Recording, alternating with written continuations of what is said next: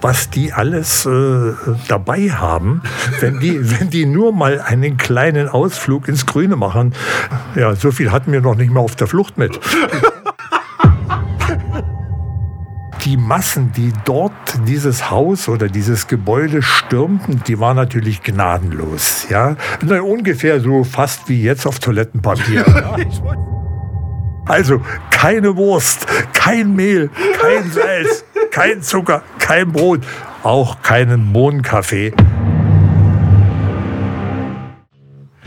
So Leute, herzlich willkommen zu einer weiteren Folge von Stories to Go mit den Podpups. Ja, grüß euch. mein Gott, nee, bring mich doch nicht so durcheinander hier. Ich muss mir das dran gewöhnen, ja. Ja, das war schon wieder ein bisschen überraschend. Also, ich fange aber nicht nochmal an. Also, auf jeden Fall, das ist der Podcast. Ja, hier ist er. Ja. Und ich bin der Basti, der Sohnemann von ihm. Und ja, auf jeden Fall schön, dass ihr wieder vorbeigeschaut habt und bis gleich.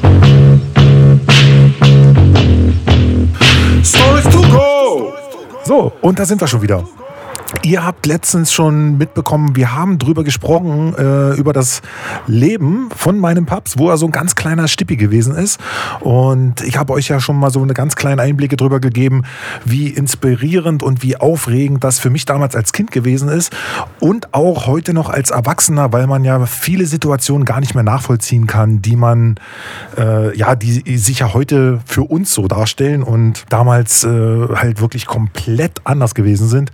Und das ist halt eben immer wahnsinnig schön. Und wir alle, denke ich mal, lieben es, äh, Geschichten zu hören, zuzuhören und sich darüber halt äh, eigene Gedanken zu machen, die Fantasie schweifen zu lassen. Und genau das wollen wir heute wiederum machen mit einer weiteren Folge. Ja, ich denke mal, es kann losgehen. Äh, für mich äh, muss ich zur Entschuldigung sagen, das, was ich jetzt hier mit Basti zusammen fabriziere, beruht nur auf Informationen, die ich abgespeichert habe, weil ich damals noch äh, zu klein war oder wie sich der Mecklenburger zu löt war, um das äh, live also zu begreifen. Aber ich habe äh, diese ganzen Geschichten, die äh, zu Hause erzählt wurden, wenn das Licht aus war, ja, also Stromsperre. Und das ist natürlich hängen geblieben. Als wir damals abgeladen worden sind aus dem Viehwaggon und zwar unten in Sachsen, in Oschatz. Wir wurden also untergebracht in einer Turnhalle, Sporthalle. Und naja, so wie wir das jetzt auch kennen von den Flüchtlingen. Und ja, und dort das erste Wahnsinnserlebnis, wo meine Mutter äh, total schockiert war. Ich war noch nicht, doch, ja, doch, das war genau an meinem Geburtstag, sagte sie. Genau, am 27.45, 27.01.45 und der kleine Klaus. Ja. Der kleine Klaus. Und ich ja, saß auf dem Schoß meiner Mutter und es wurde Suppe ausgeteilt. Nudelsuppe. Ja? Und es war das erste Mal, dass ich selbstständig mit einem Löffel gegessen habe. Aus dem einfachen Grund, man bedenke, ich war ein Jahr, aber das Füttern, das ging mir zu langsam, ich hatte Hunger. Also habe ich den Löffel gegriffen und habe es ja, im Gesicht verteilt, was dann so vom Löffel runterlief. Aber ich habe zumindest den Versuch gemacht. Das wäre als Einleitung vielleicht für diese Story. Ja? Na, das ist aber auf jeden Fall dann eben auch gleich ein, ja, ein passender Übergang von der letzten Geschichte, die auch teilweise eben, ja, na klar, auch da gespielt hat in deiner Kindheit und wo du groß geworden bist. Ja, wir wurden dann äh, von oder aus dieser Schule, wo wir also notdürftig untergebracht waren, auf die einzelnen Dörfchen und Dörfer verteilt.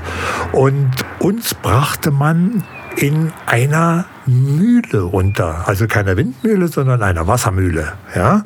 Die lag an einem kleinen Bächlein, war nicht so sehr romantisch. Aber was ich eben in Erinnerung habe, was man mir so erzählte, war, dass ich dort laufen lernte.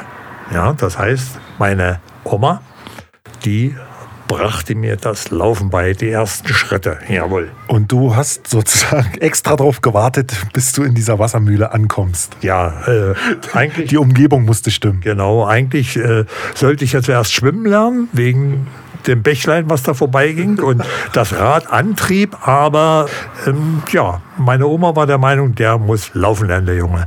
Ja, und das war absolut naja, wie soll man sagen, äh, wie Sie mir erzählt haben, es gab ja nichts, ähm, was heute ja ganz normal ist. Ich meine, wenn ich die jungen Eltern sehe mit, mit ihren Kindern, was die alles äh, dabei haben, wenn die, wenn die nur mal einen kleinen Ausflug ins Grüne machen, ja, so viel hatten wir noch nicht mal auf der Flucht mit.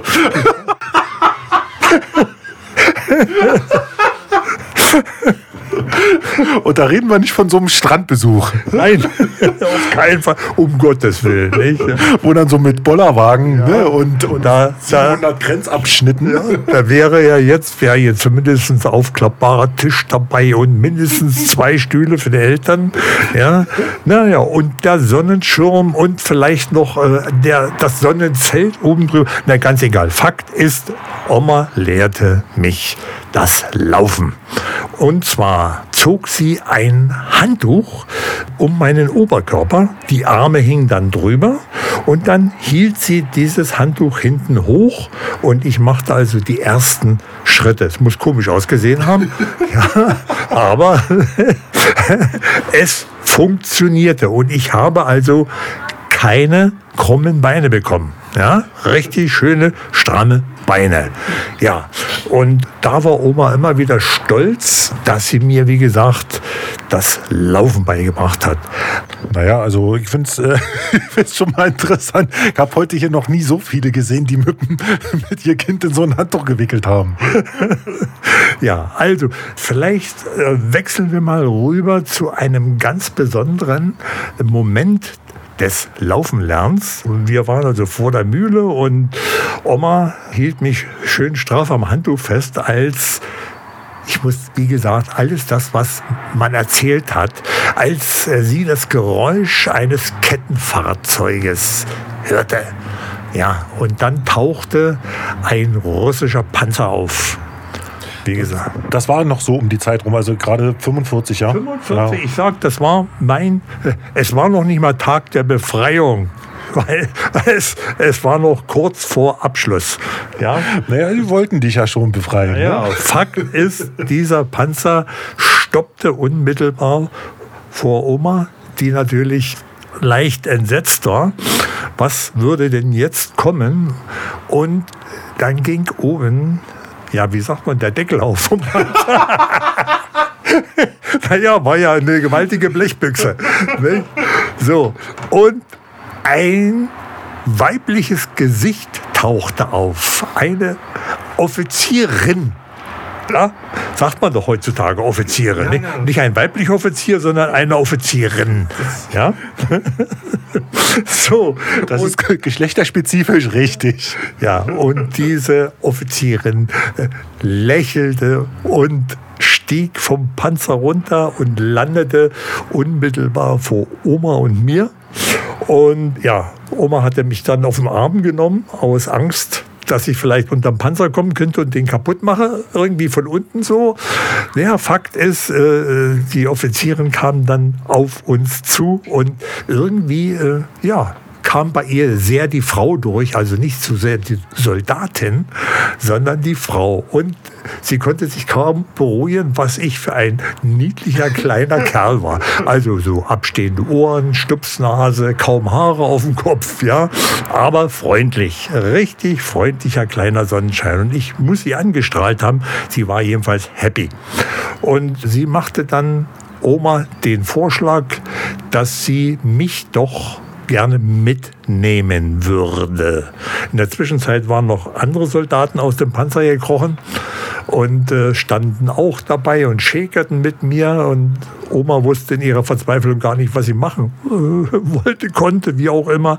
Und äh, sie hat dann den Kopf geschüttelt, nein, und hat mich an sich gedrückt und äh, meinte dann äh, die Russin, ich würde doch ein wesentlich besseres Leben bei ihr in der Russerei oder Sowjetunion haben, als hier auf der Kuhpflege, ja, Dorf und Wassermühle.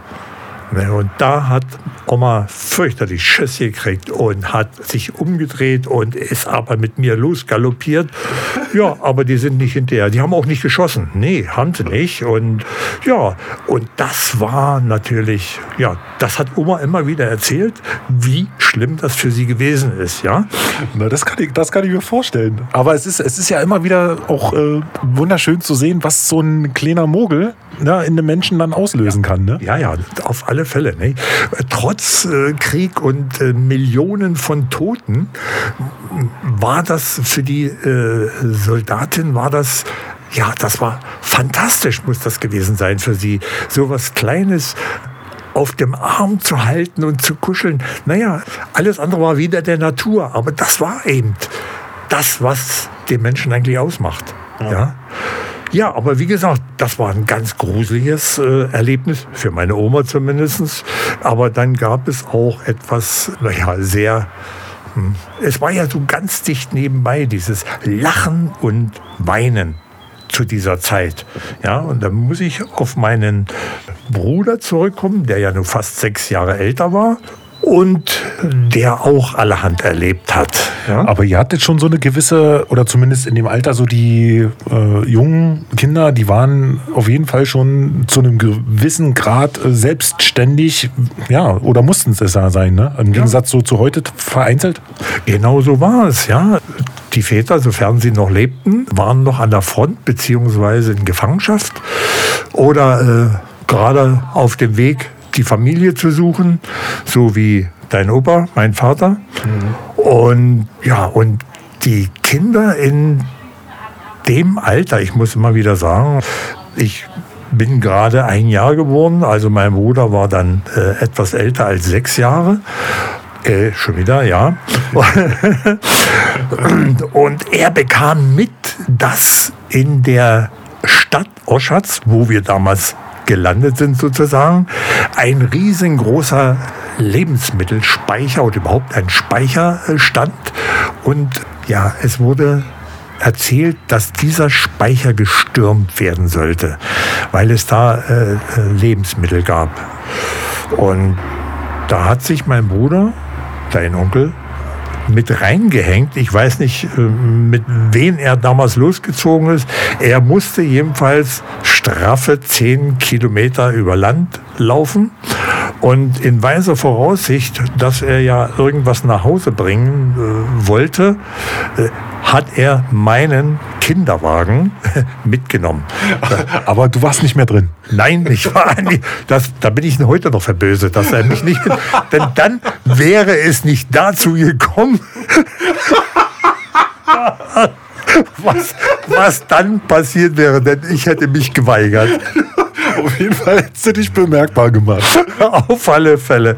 Ja, na, äh, er erreichte jedenfalls ähm, dieses zum Plündern freigegebene Haus oder äh, was das auch immer war. Es muss jedenfalls unwahrscheinlich groß gewesen sein, denn äh, was er so erzählte, war zum Teil ganz schön gruselig.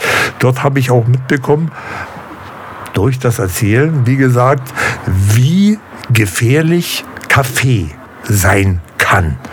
Ja, und das äh, war schon ein bisschen, ja, ein bisschen gruselig, muss ich sagen, als er das erzählte. Denn die Massen, die dort dieses Haus oder dieses Gebäude stürmten, diesen Speicher, die waren natürlich gnadenlos. Ja? Na, ungefähr so fast wie jetzt auf Toilettenpapier. Ja? Ich wollte es gerade sagen.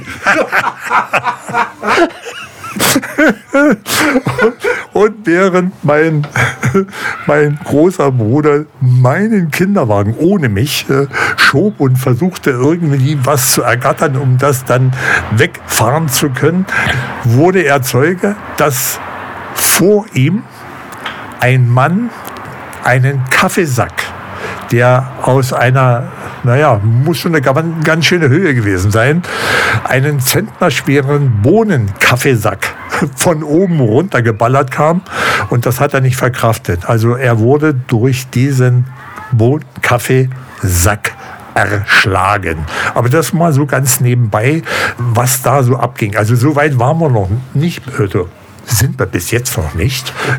Es ging ja nur um Toilettenpapier. Ja? Und ja, dann hat er also zugeschlagen und hat meinen Kinderwagen ja, wie soll man sagen, mit Beutegut bis zum Rand voll gemacht und hat sich dann Mutterseelen allein zehn Kilometer damit ja, abgequält, den Wagen nach Hause zu kriegen. In die Mühle, in die Wassermühle.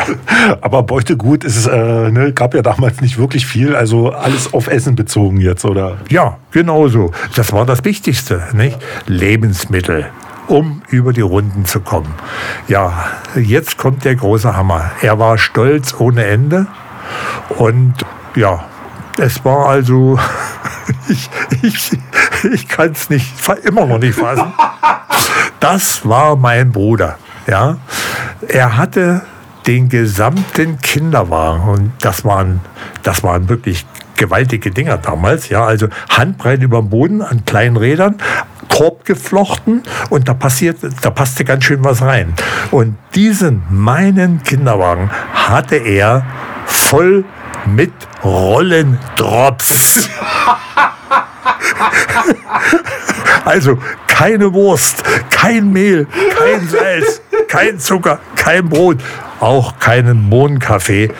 Drops. Er, er, hat quasi die Prioritäten für seine sieben Jahre oder so war er? Ja, knappe sieben, also sechseinhalb. Ja.